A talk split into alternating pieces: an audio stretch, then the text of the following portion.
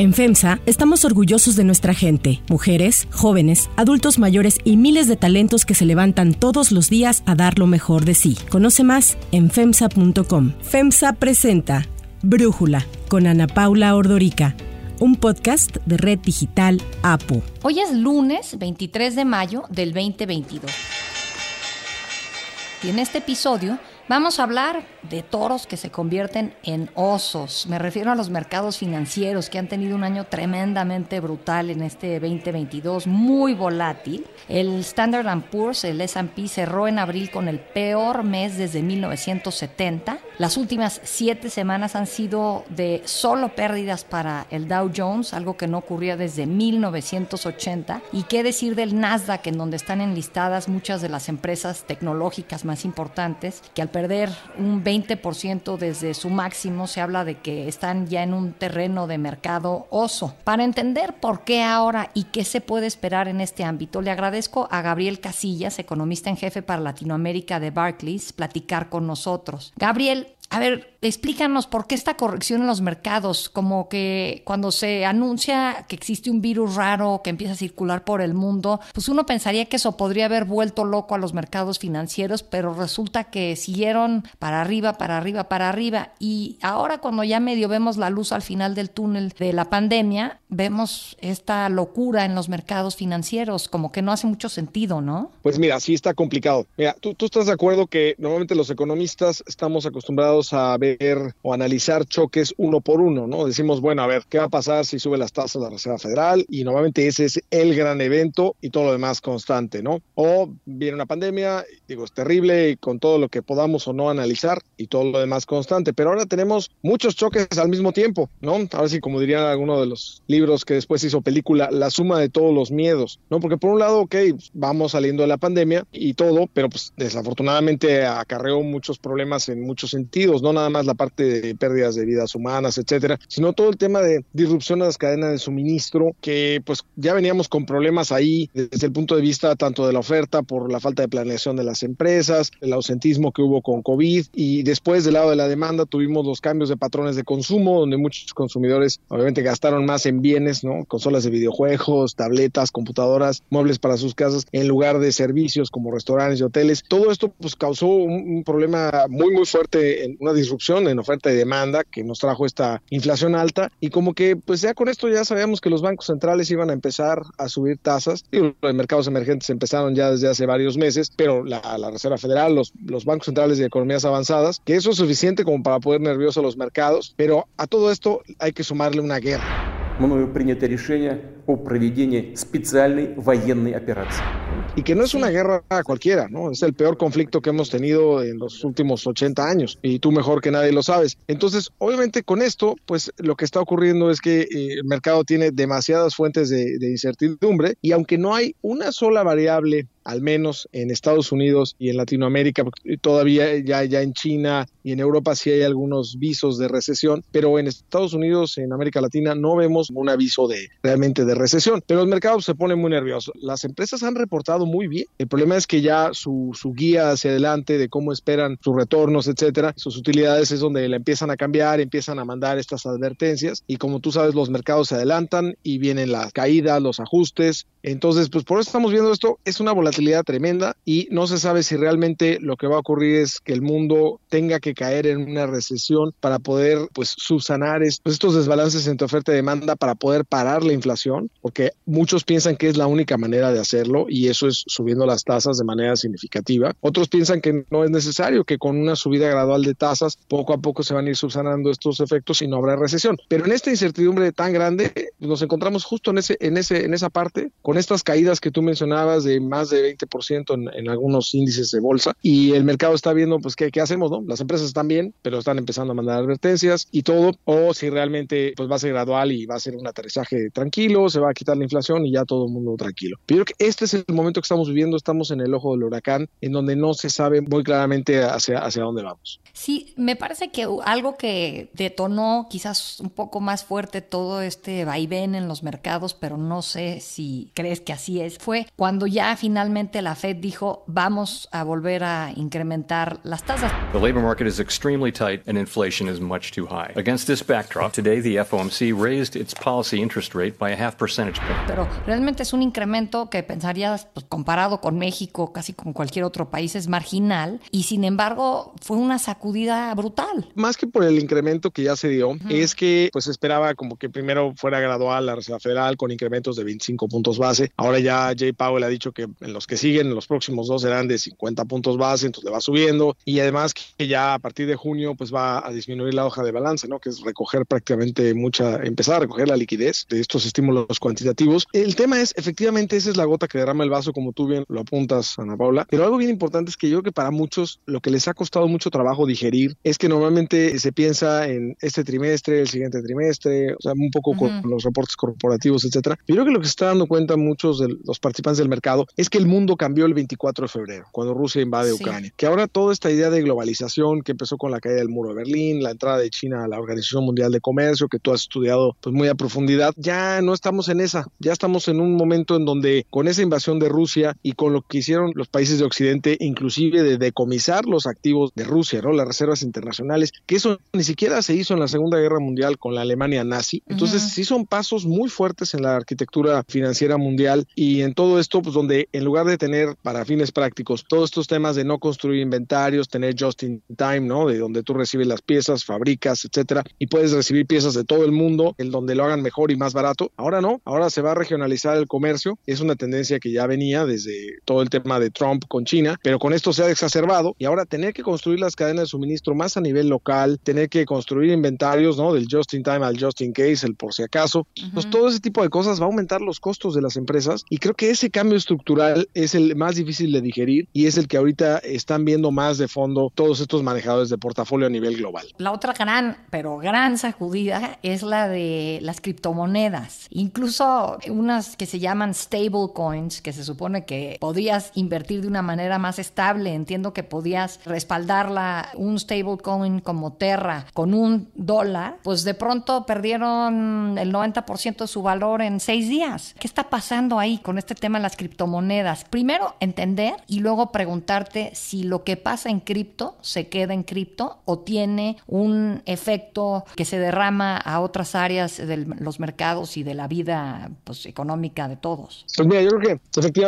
mucha gente confiaba en estas stablecoins o monedas estables de cripto, de las criptomonedas. Para mí, la verdad, muy personal, a mí no me han gustado las criptomonedas. Sí creo en los criptoactivos, que es, es una tecnología avanzada que va a tener muchísimo futuro por el tema de blockchain, ¿no? O sea, para construir estas monedas, tú sabes muy bien, se necesita toda esta tecnología de blockchain, donde realmente tú puedes almacenar una gran cantidad de información tal que permite ser prácticamente única, ¿no? Y poder cuando te mandan una, una criptomoneda, un criptoactivo, con toda esta cadena de información pues, eh, que es prácticamente única, permite decir que es tuya o que es de alguien más o modificar esa información. Entonces, yo creo que esa cadena blockchain es muy importante y es una tecnología que se va a usar para muchísimas cosas. El problema es que como moneda, yo he visto que históricamente siempre que hay un nuevo medio de pago que se dice ser moneda, no es lo mismo inventar la tarjeta de crédito que inventar algo que puede reemplazar una moneda, automáticamente los gobiernos se lo quedan en algún momento. Siempre ha pasado cuando los billetes eran impresos y emitidos por bancos comerciales eh, del sector privado. eh, por un tiempo pasó, después los bancos centrales lo absorbieron. Puedo hablar de varios en- históricamente donde ha ocurrido esto y al final del día, ¿qué pasa? Los gobiernos son los únicos que realmente pueden emitir una moneda porque hay un banco central atrás y porque cumple con los requisitos de una moneda, ¿no? Que son los clásicos, que sea unidad de cuenta, que eso sí lo cumple, pero reserva de valor, ese ya empieza a no cumplirlo, ¿no? Y medio de cambio, pues no necesariamente, ¿no? Porque no te lo aceptan en cualquier lugar. Entonces, como no cumple con eso, a mí monedas me parece que no van a sobrevivir. Lo que sí es que mucha gente ha estado invirtiendo en, estos criptoactivos porque eventualmente alguna de esas empresas que quede después de estos debacles, que la verdad yo sí veía venir y sí he escrito al respecto, creo que sí va a haber algunas empresas que tengan toda su tecnología blockchain bien armada y van a poder vender sus servicios de blockchain más que de, moneda per se y les va a ir bien y van a, va a ser un hit. El problema es que no sabemos qué empresa va a hacer eso, si va a ser Bitcoin o va a ser alguna de las stablecoins, etcétera. Pero yo como moneda no veo los criptoactivos sobreviviendo, lo veo como una empresa que va a ofrecer sus servicios de blockchain, ¿no? Entonces, dado eso, pues a mí en lo personal no me sorprende. ¿Y crees que tenga efectos más allá de que si tú no le te compraste Terra, ni compraste Bitcoin, ni armaste tu cartera de criptomonedas, de distintas criptomonedas, pues a ti este tema de que ahorita Luna valga 97% menos de lo que valía hace una semana, ¿te importa, no te importa? ¿Qué efectos hay de esto? Bueno, obviamente las personas que han estado invirtiendo en eso, pues eh, básicamente qué pena porque se han perdido mucho de, sus ahorros o, o, del valor en el que invirtieron. Lo que sí es, sí va a tener un efecto porque al final es una pérdida de, de riqueza, ¿no? Normalmente, como tú bien sabes, cuando hay un estímulo fiscal y monetario, sobre todo monetario, tan fuerte y sin precedentes como el que vimos ahora, pues normalmente toda esa liquidez se canaliza de alguna manera y muchas veces así es como crecen las burbujas, ¿no? Las famosas burbujas donde los economistas no somos muy buenos en predecir las burbujas, salvo una que otra, que es efectivamente que el precio se eleve mucho más allá de lo que realmente valen. Entonces, esta discrepancia entre el valor y,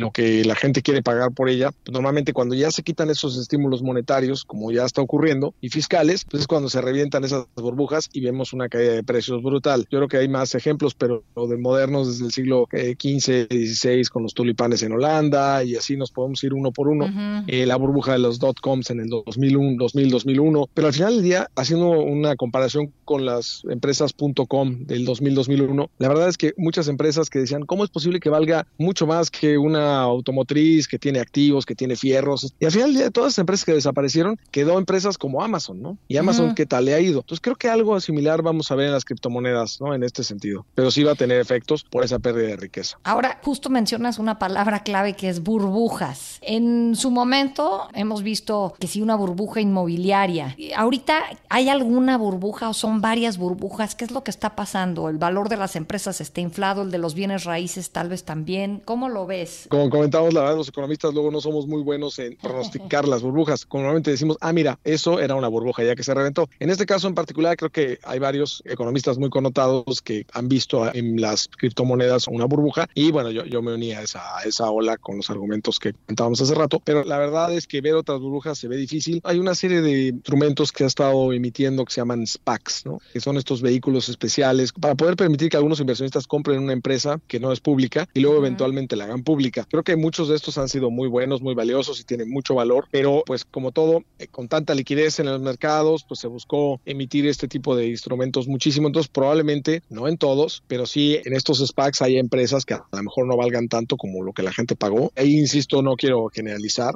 Ahí a lo mejor hay, hay empresas que sí son muy sólidas, pero estoy seguro que con tantos SPACs que se han emitido puede haber burbuja ahí. En la parte inmobiliaria no me queda tan claro que sea una burbuja como pasó, por ejemplo, en 2008 o 2007 en Estados Unidos y que permeó en muchas partes del mundo, porque al final del día sí hemos visto un cambio estructural donde ya el trabajo desde casa es aceptado. Mucha gente que a lo mejor vivía en un departamento eh, pequeño o caro, o las dos, muy cerca de su lugar de trabajo, ahora se ha, se ha mudado a casas en, en suburbios de las ciudades para tener un poco más de espacio, etcétera. Y no es algo que nada más fue durante la pandemia, sino que es algo, es un cambio estructural. Entonces pensaría yo que no veo esa, esa burbuja inmobiliaria por el momento. La veo más en, en otro tipo de instrumentos financieros como estos SPACs. Ahorita acaba de sacar un libro el que fuera el chairman de la Fed, este Ben Bernanke.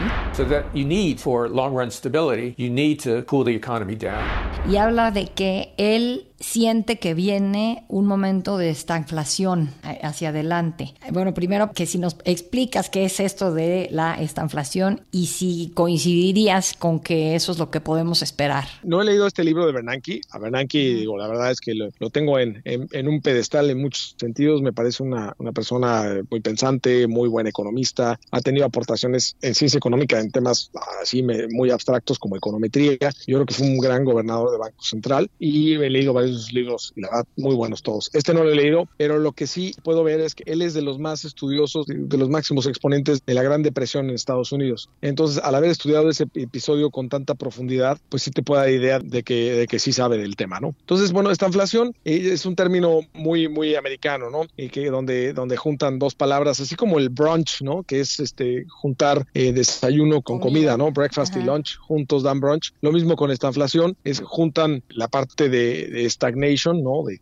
cuando la economía queda estancada, con la palabra inflación, inflation, entonces te da stagflation o estancamiento, inflación, estanflación. Normalmente en, economía se dice, tú lo sabes muy bien, la Paula, que normalmente cuando tienes un alto crecimiento, a veces viene acompañado de alta inflación y cuando tienes una recesión viene acompañada de baja inflación. Eso no pasaba en muchos emergentes, pero en los países desarrollados sí. Ahora, el tema es, lo raro es ver que haya bajo crecimiento y alta inflación. Es como que eso no debería de pasar, porque si la gente no está consumiendo, etcétera, ¿cómo es posible que las empresas puedan transferir sus mayores costos a los consumidores si no están consumiendo? Eso es lo raro de una inflación, pero sí puede pasar precisamente con estos desbalances que estamos viendo con tanto estímulo monetario que hubo. Por un lado, en donde es muy factible que la Reserva Federal se haya tardado más tiempo de lo que debería en haber recogido esa liquidez o en haber restringido su política monetaria. Pues con tanta liquidez en el mercado y con todos estos desbalances de oferta y demanda, pues es muy factible que sí podamos tener un, episodio de esta inflación en donde se crezca poco o nada y tengamos alta inflación. Es más, yo veo más ese escenario a que tengamos un escenario de recesión, la verdad.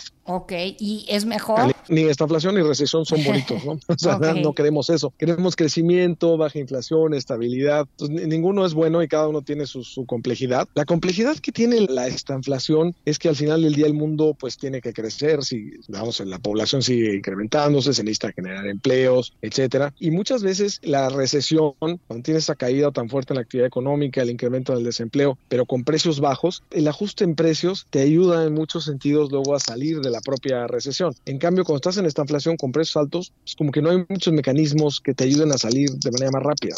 Entonces, la verdad, pensaría yo que la inflación puede llegar a ser inclusive peor que la recesión. Ahora, un punto importante que yo creo que tenemos hoy que no teníamos antes es que los bancos centrales tienen más instrumentos. ¿no? Antes nada más tenían la tasa de interés y a lo mejor un instrumento por ahí. Ahora tienen la tasa de interés, tienen el manejo de la liquidez. Pues yo creo que en ese sentido, al tener más instrumentos, pues permite también atajar mejor las crisis, ¿no? Entonces, si llegáramos a este escenario de esta inflación, tal vez lo que puede hacer la Reserva Federal, por ejemplo, es de alguna manera ver qué incide más para parar la inflación, pero que no te genere pues un estancamiento de la actividad económica. O sea, a lo mejor podría ser seguir subiendo tasas, pero por otro lado, a lo mejor en la parte del balance no reducirlo tan rápido o inclusive eventualmente incrementarlo un poco, inclusive incrementarlo a ciertos sectores, ¿no? Que normalmente no se ve muy bien cuando se hace una política que favorece a un sector, pero en este caso, por ejemplo, si los problemas de, oferta son en el sector de alimentos, en el sector de energía, si hubiera una política temporal, de alguna manera se pudiera beneficiar de liquidez a estos sectores. Insisto, no se ve bien si se hace permanente, tiene que ser temporal y muy bien justificado, pero creo que se tienen los instrumentos para poder ir arreglando los problemas de la oferta y por otro lado ir paleando un poquito la demanda para que esos desbalances pues vayan reduciéndose y no se quede estancamiento con alta inflación. La pregunta del millón, Gabriel, ¿cómo ves a México people ante todo este escenario? Pues mira, México ahorita la verdad no se ve mal y te voy a decir porque obviamente pues el crecimiento no es el mejor. Nosotros hemos estado un poco más constructivos crecimiento este año, esperamos 2%, tampoco es muchísimo, pero es mejor que varios de mis colegas y amigos que traen 1.2, 1.5. Es más, considero que ellos van a tener que revisar su pronóstico al alza, aunque 2% tampoco es para hacer una fiesta. Sin embargo, yo sí veo a Estados Unidos todavía sin perder ese dinamismo. Veo que va a seguir permeando ese dinamismo hacia México vía remesas, turismo, vía este, incentivar las exportaciones de manufactura, a pesar de todas estas disrupciones a las cadenas de suministro. Entonces sí, sí veo que por el lado externo vamos a seguir creciendo. Y por el lado interno, yo veo a los empresarios mexicanos que han estado muy pesimistas desde que inició esta administración, los he visto menos pesimistas. No han visto que el presidente cumple sus promesas y también pues, ya están viendo que, que hoy por hoy es difícil aprobar reformas constitucionales y que pues hacia adelante ya está muy enfocado eh, la presidencia en su sucesión y las personas que están ya sea candidatos del partido del poder o, eh, de oposición que todavía no se le ve mucha fortaleza, pero pareciera ser que podríamos estar en un equilibrio pues un poco mejor con respecto al, sentimiento de, la inversión y de las empresas. Entonces, en ese sentido, si lo juntamos con esta tendencia global estructural de nearshoring, ¿no? De reshoring, de, todo esto de, tener que hacer las cadenas de valor y las tener a los, a los proveedores más cerca de las fábricas, las fábricas más cerca de los consumidores, más regional, que justo lo hablaba en el sentido primero negativo de que pues va, va a causar inflación. En el sentido positivo, ya también le empiezan a llamar a, esta, esta tendencia friend shoring, ¿no? Friend de amigo, o sea que poder tener las fábricas todo en terreno amistoso, eh, precisamente por lo que está ocurriendo en Rusia y, en otros lugares. Entonces, con esto, pues México pues, es el que más se puede beneficiar y los inversionistas lo están viendo. Por eso también tenemos un superpeso, entre otras cosas, ¿no? A pesar de, la complejidad de los, de los mercados a nivel global, el peso se ha comportado muy bien, el tipo de cambio. Mucho tiene que ver también esta tendencia y que si volteamos a ver otros mercados emergentes, pues Turquía se ha vuelto ya muy inoperante, ¿no? Con este presidente autoritario que tienen. Y si volteamos a ver a Sudamérica, pues en Perú tiene unos problemas políticos muy, muy graves, donde el presidente Castillo, que tomó posición en junio del año pasado, pues no ha podido prácticamente gobernar, juicio político casi cada semana. En, en Colombia, aunque están teniendo un buen dinamismo económico, pues vienen las elecciones ya en menos de, pues prácticamente en una semana, y hay una alta posibilidad de que den por primera vez un vuelco hacia una presidencia populista. En Brasil tienen elecciones en octubre, en Argentina pues han vuelto a, a temas no de mercado. Entonces, cuando volteamos a ver cómo está la situación geopolítica